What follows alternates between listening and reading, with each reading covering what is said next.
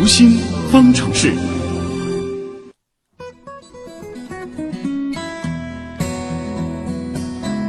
最近啊，中国社会科学院的一项调查显示，目前中国有百分之八十六的职场人和百分之八十的大学生都患有拖延症。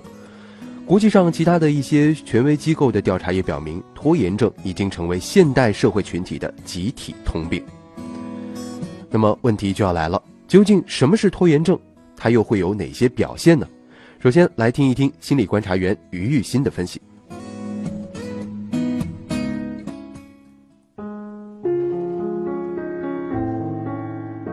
拖延症是指自我调节失败，在能够预料后果有害的情况下，仍然把计划要做的事情往后推迟的一种行为。拖延症会有什么表现呢？美国心理学家威廉·克瑙斯的著作《终结拖延症》中将拖延症做过几种分类。第一种叫做期限型拖延症，这种拖延我们很多人都会有。比如你有作业或者工作需要在某个时间点完成，拖延症患者的第一反应就是时间还早，然后开始玩手机、刷网页，等到最后才会去拼命补救。第二种拖延症叫做自设障碍拖延症，这种是表现最为明显、对个人发展影响也最严重的拖延症，在极端的情况下可能会导致严重的自我怀疑和抑郁症。这种拖延症患者表现为为了推迟完成任务，分分钟可以找到一百种客观的原因，比如完成不了任务是因为内容比较偏、市场环境恶劣、同事相处不好等等这种样的原因。这种自设障碍拖延症会觉得做什么都困难重重，没有希望，容易去逃避。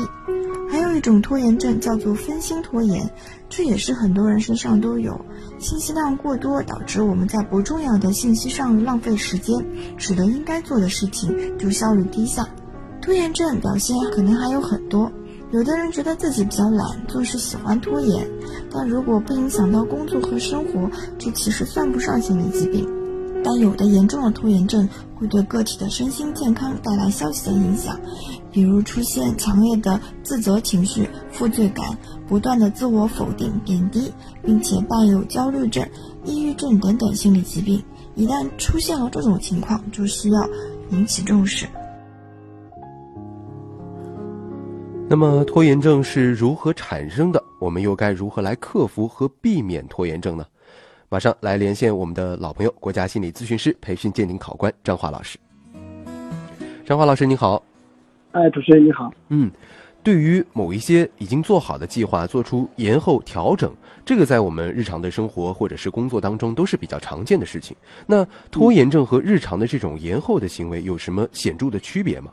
心理学上是怎么来界定？就是说，这个人他确实是患了拖延症的。应该这么说吧，人呢都有趋利避害，这是人的本能。也就是说，呃，面向我有开心的事儿，那我做点让自己身心愉悦的东西，我去减少去做一些工作任务，那会让自己呃很辛苦，所以我会有一定的拖延，这本身是很正常的。但是呢，呃，拖延症患者呢，他是在明明知道我这样一个。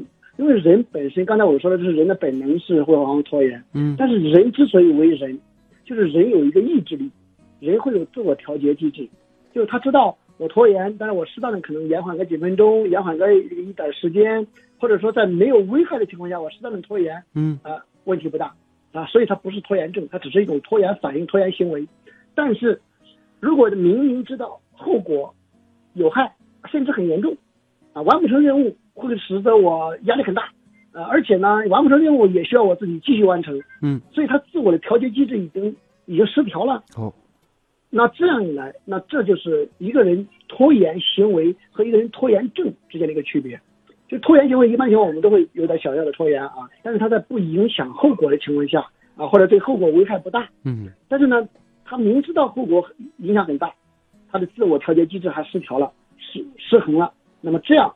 它就是它两者之间的一个区别，对。嗯，那么这个具体的拖延症产生的原因可能有哪些呢？呃，一方面呢，就是大家知道这个现在人做什么工作、做什么事儿，呃，从管理学上来讲，都会有很多的这个按照时间、按照时间节点、按照任务来完成目标任务来完成。那因为这个呃，这个有这个时间压力啊，有外界的压力这种诱惑，那所以导致，呃，这个现在的人，你看生活中有其他的诱惑比较多。虽然这个时间节点很很大很好，但是呢，现在人，呃，娱乐方面的东西很多，尤其现在人为什么也拖延比较多呢？手机，手机里面的娱乐功能也很多。嗯啊，玩手机上网，它可以让它转移，转移之后这是一种愉悦，而这种愉悦呢，又让时间消耗上很快，嗯所以很容易我就因为这种环境的因素，就让我导致拖延。哦那另外一个呢，就是像任务啊，比如说一个事儿，任务难度很大，难度很大呢，那我与其去做好它，那很困难，那我与还不如去给自己一个理由没做，没做不代表我做不好，没做不代表我做不好，嗯是因为我没做，所以呢，这样一种任务难度本身也会影响一个人是拖延啊。包括说有些时候我们的很多工作问题是我们喜欢的、感兴趣的啊。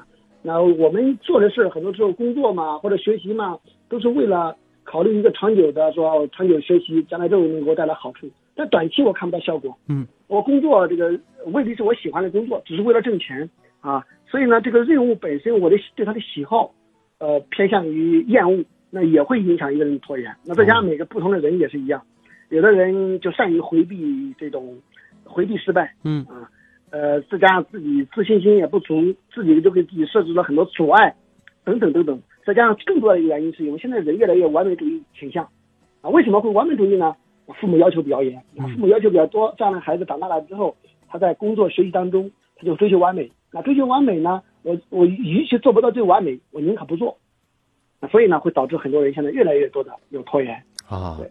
那其实刚刚我们讲到的这个新闻背景当中提到的是，呃，大部分的这个拖延症可能，呃，职场人和大学生是患有这个拖延症的主要人群了。为什么是他们是高发的人群呢？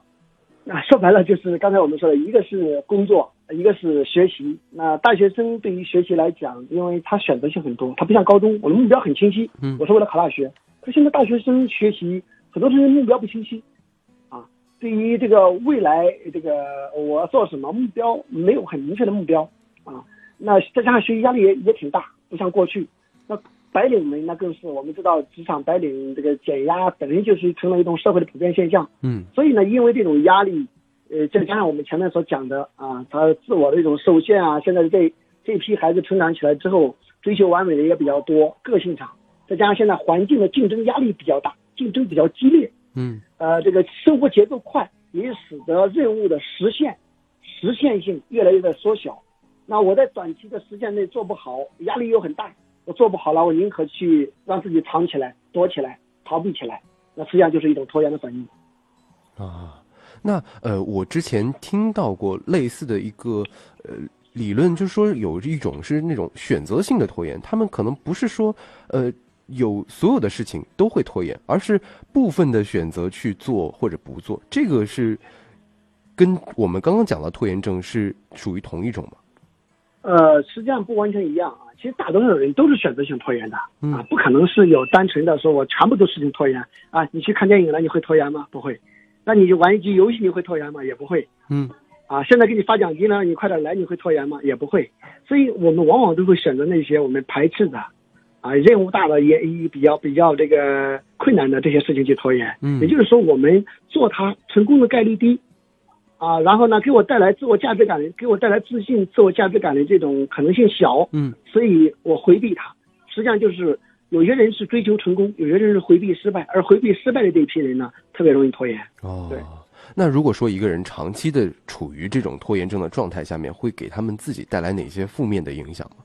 呃，那这是一系列的循环影响。你看啊，凡是拖延的人是害怕任务的，呃害怕任务，嗯害怕任务的难度，而且这些事情呢，往往是必须要做的。因为什么呢？我因为前面讲了，凡是拖延症之所以能归为拖延症的，就说明它的后果是预料到了，但是他又还在拖延。也就是说，它的后果没做影响很大。嗯那你你又没做，你又拖延了，拖延的这个事情呢，还被你积压下来了。嗯越积就会越多，越多，你本来就因为一个小难度你就拖延了，你积压的更多了，你积压一个你会拖延，你你你你就不想去面对，你积压三个你会面对吗？你更觉得你不想面对，嗯所以呢你就产生这种循环，越拖越积压，越积压越想回避，越不想面对，啊，等于这是恶性循环了。那因此就形成一种循环。循环之后呢，当我们长期去在这种应激状态中，我们就很焦虑，嗯，那焦虑首先就是一种不健康的心理反应嘛，焦虑过多。嗯，那焦虑久了之后又容易产生抑郁啊，他包括对自我的否认，觉得自己价值感低啊，产生一系列的这个，然后还产生负罪感呀、自责的感情绪啊呀、各种自我否定啊，然后这一系列的心理健康就受到影响，啊甚至时间久了还会导致身体健康。哦，明白了。所以其实是一个恶性循环。那这里就对还有一点时间，能不能请张老师给大家来支支招啊？就是教大家一些比较简单或者是有效的一些方法，嗯大家怎么能够来摆脱这个拖延症呢？首先，其实我经常给很多伙伴去讲几句话，我觉得有几句话很重要嗯。啊。一个呢，说一个人如果你知道这个事情是你无法改变的，嗯。啊，一定要做的，你立即去做，本身就是一种应对压力、减压、让自己轻松的方式。啊，如果你评估下来，有些事情是你做不到的，嗯，啊，实在你努力也做不到，可能你坦然接受，去放弃它，甚至不是拖延，坦然去接受它，呃，甚至直接去面对的这种这种不做，也是一种方式，因为你做也做不好嘛。嗯那当然，一个聪明的人就非常善于去评判哪些是我该做的、能改变的，立即去做，立即去改变；哪些是我不能做的，坦然接受。啊，那另外一个呢，就是当你评估下来哪些是你能做的，你去做；哪些是你不能做的，是不是一定都否认掉呢？也不是。嗯有的人有的不能做的，是我可以分配给别人来做的；嗯哪些是可以分配给别人，分配给别人，或者说去请求别人帮助，本身也是你自己可以去做评估的。嗯啊，那所以把这个事情做好分解，啊，做好这个这个授权，也是减少拖延的一种方式，而不是说我完全不去应对它。啊，所以啊任何问题其实最重要的还是要去面对。对，嗯，好的，那今天也非常感谢张华老师给我们带来的分享，谢谢您。嗯，好，再见。嗯，再见。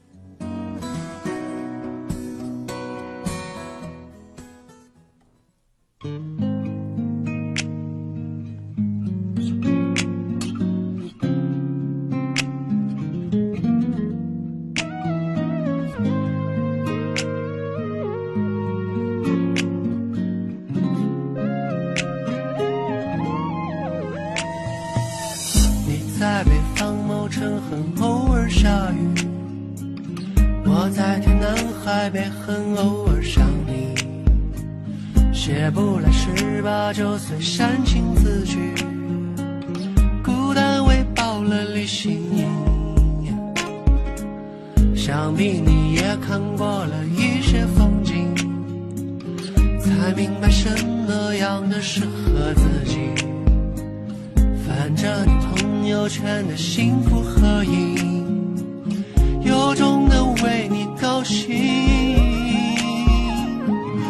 我曾在意的你，想说声对不起，年少时的任性，有些话伤人不轻，要怀疑自己。好了，以上就是今天新闻实验室节目的全部内容。本次节目监制音乐评盛燕姿，编辑朱颖、王威，我是唐月。明天的同一时间，我们继续新闻实验室，边听节目边长知识。明天见了。时光洗礼，往事已云淡风轻。回忆，每一道失去，都是醇厚的赐予。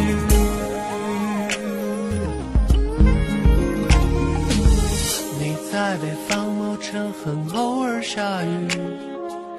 我在天南海北很偶尔想你，写不来十八九岁煽情字句，孤单喂饱了理性。想必你也看过了一些风景，才明白什么样的适合自己。翻着你朋友圈的幸福合影。